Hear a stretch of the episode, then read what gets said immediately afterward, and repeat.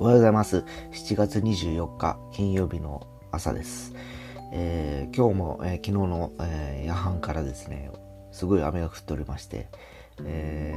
またあの数日前に、え襲った大雨の災害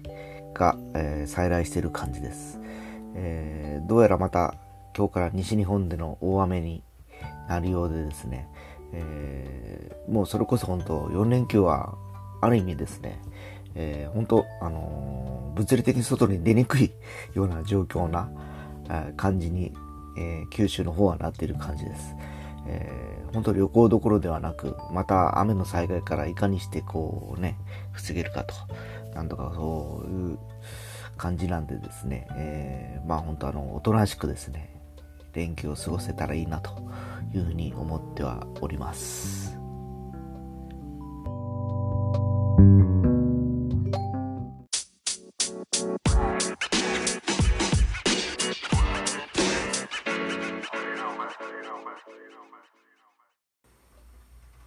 はい、えー、今日はですね、この後約4ヶ月ぶりぐらいなんですけど、えー、音楽スタジオに入って、えー、ちょっと練習をいたします。え、本来であればですね、8月、あるいは、え、7月、今月ですね、えー、いろいろとこう、春頃にはですね、イベントがもう決まってたんですが、え、もう本当あの、コロナ禍でですね、えー、てすっ飛んでしまい、えー、7月の頭ぐらいにまたあの再開しようというところで、えー、今日を予定として入れたところなんですが、えー、皆さんもご存知の通り、ここの1週間ぐらいでまた第2波が来てるような状況なので、おそらく、えー、個人的に思うのは今年は多分何もできない気がします。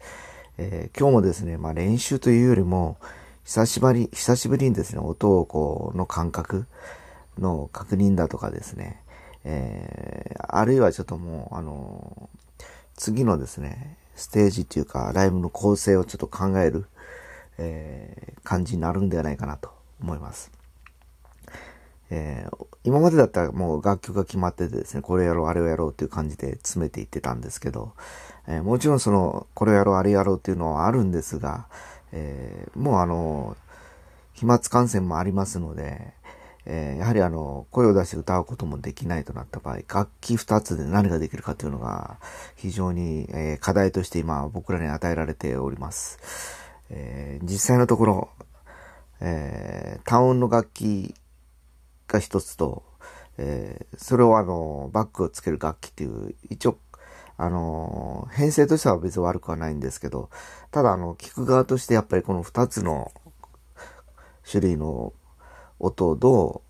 飽きさ、飽きずにですね、聞いてもらえるかというところがポイントだと思います。えー、もちろん楽器の音色だとか楽器自体を変えるということも想定はしてるんですけど、まあ、あの、今二人でやってるんですけど、それぞれどこまで、えー、お互いやれるかっていうところと、あと尺の問題ですね。えー、やっぱりあの、インストとかになると、あまり長いとこのだら、だる、だらける感じになりますし、短すぎるとあんまりこう演奏力っていうのに対してのインパクトも薄くなったりします。えー、やはりあの、複数でやる場合の僕はあの音楽に関してはですね、えー、呼吸を合わせるというのがまず大事だと思いますし、あとはその掛け合うというのがもう一つの僕はテーマにしております。えー、合奏というのも楽しいんですけど、それぞれがうまく絡み合って、えー、音としてのですね、えー、厚みを出していくというところはですね、非常にやってても楽しいですし、聞いててもやっぱりその、それぞれがあの際立つ瞬間をこう、目の当たりできるっていうのはですね、やっぱりあの音楽の魅力的な部分と、えー、そのビジュアル的にもですね、えー、その個のですね、音の、えー、素晴らしさにこう、魅了されたりするのではないかなと思っております。まあ、そんなにあの、テクニックがあるわけでもないのでですね、えー、まあ無理をせず気を照らわずですね、それでいて何かしらちょっとあの、斬新なですね、なんかこう、アレンジの展開というのはもう非常に今問われてる気がしますね。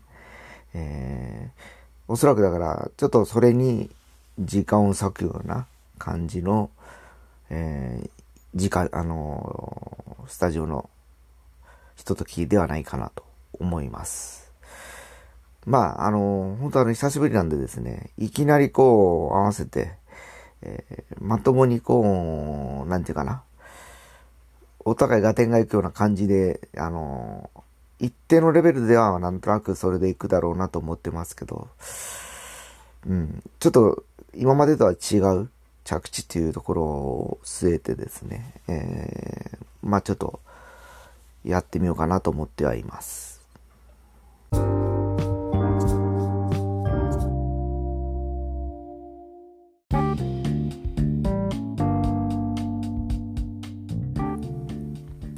えー、そうですね。僕が最初に音楽スタジオを利用し始めたのは高校生の頃です。えー、当時はですね、えー、っと、もうあの、限られた場所にしかなくてですね、え、よくそこに仲間たちと集まって行ってました。え、ちょうど1時間いくらぐらいだったかな ?1 時間2000円ぐらいだったような気がしますね、当時ですね。5人ぐらいで大体500円ずつぐらいで出していったような気がします。で、当時はまだ学生で高校生でそんなにお金もなくてですね、えー、練習するというか、その、スタジオに貼るのが本番みたいなもんだったんですね。だから、そこに行くまでにそれぞれの家に行ったりしてですね、こう、それぞれのこうチェックをしながらですね、よし、これを全員で合わせてみようという流れがあって、えー、スタジオに入って、それぞれの、あの、音を確かめると。なんかですね、今でもそうなんですが、スタジオあるとワクワクするんですよね。なんかあの、リハーサルというかですね、あの、独自の空間と、まああの、ほとんど僕はセッティングをその時からやってたんですけど、バランスをとっていきながら、最終的にこう、うまく合っていく時のあの、感覚というかですね、なんともこう、気持ちのいいものでですね、えー、最初粒がずっと揃ってなかったものが綺麗に揃っていくような感じでですね、えー、それがまあだんだんだんだんこう、回数を重ねるごとに、えー、それぞれがあうんの呼吸で、えー、まあ、ある意味成長していきながらですね、一つのこう、チームになっていくというのが、すごく楽しかったですね。で、高校時代っていうのはやっぱりそうやって決まったメンツとこうバンドをするような感じでやってたんですけど、それからこう、年を重ねるにつれてですね、えー、まああの、サポートというか、ひょっこり呼ばれていくとかいうこともあってですね、えー、全然知らないバンドとかチームの中入ったりすることがやっぱ増えていくんですね。えー、今までやったことない音楽とかですね、えー、あの、それぞれ違うジャンルをやってきた連中であるとかですね。で、その時はどっちかというと、あの、呼ばれる立場の場合はですね、もう非常に楽でですね、行って言われたことだけやっとけばいいという感じだったんでですね、え、それはそれでまた楽しくなっていくんですけど、ある程度それも水準が高まってくるとですね、えー、それぞれがやっぱりこう、いろんなやっぱあの、あれしよう、これしようってなってきた時ぐらいからが、一皮向けてですね、えー、その新しいチームでもまた新しいカラーがそこに出来上がっていくという、なんかこう、なんかですね、もう、そこの快感が忘れられないというですね、えー、ただ音楽を合奏してるだけなんですけど、えー、それぞれの特色が出ていくわけですよ。そのチームごとにですね。やってる人間はそんな変わらないんですけど、その入った、その、チームの中でこう、だんだんだんだん変色していくような形がですね、面白くてですね、えー、それであの、数年前もですね、ひょんなバンドをやってたんですけど、もう全然素人の集まりで、多分僕ぐらいしか音楽の経験者はないんですけど、でもなんとなくこう成長していきながらステージまで行ったというぐらいですね、やっぱその変化っていうかですね、やっぱ化学反応が面白くてですね、で、それぞれがやっぱりあの、やる気になってある程度こう、上達してくるとやっぱりそれなりの音が出来上がるんですよ。で、やっぱり1年ぐらいやると、それぞれやっぱりいろんなアイデアが出てきたりだとか、えー、テクニックも増えていくんでですね。まあ、そういうあの可能性があるがために今でもちょっと続けてたりするんですけど、今はまあ少数精鋭というわけじゃないですか。で、2、3人ぐらいでしかやることがないんですけど、えー、では2、3人でやれる可能性をどこまで追求できるかなっていうところが、ちょっとテーマではあるんですけど、まあ、逆に言うと、簡素化した中でそういうことができるようになるとですね、え今までのような大掛かり大掛かりでやらなくてもですね、2人で、あるいは3人ぐらいでも、そこそこ、あの、やる側も、あの、その、聞いてもらえる側もですね、満足のいる、いく、えー、ステージだとか、えー、音の具合が出来上がるのかなという気もしております。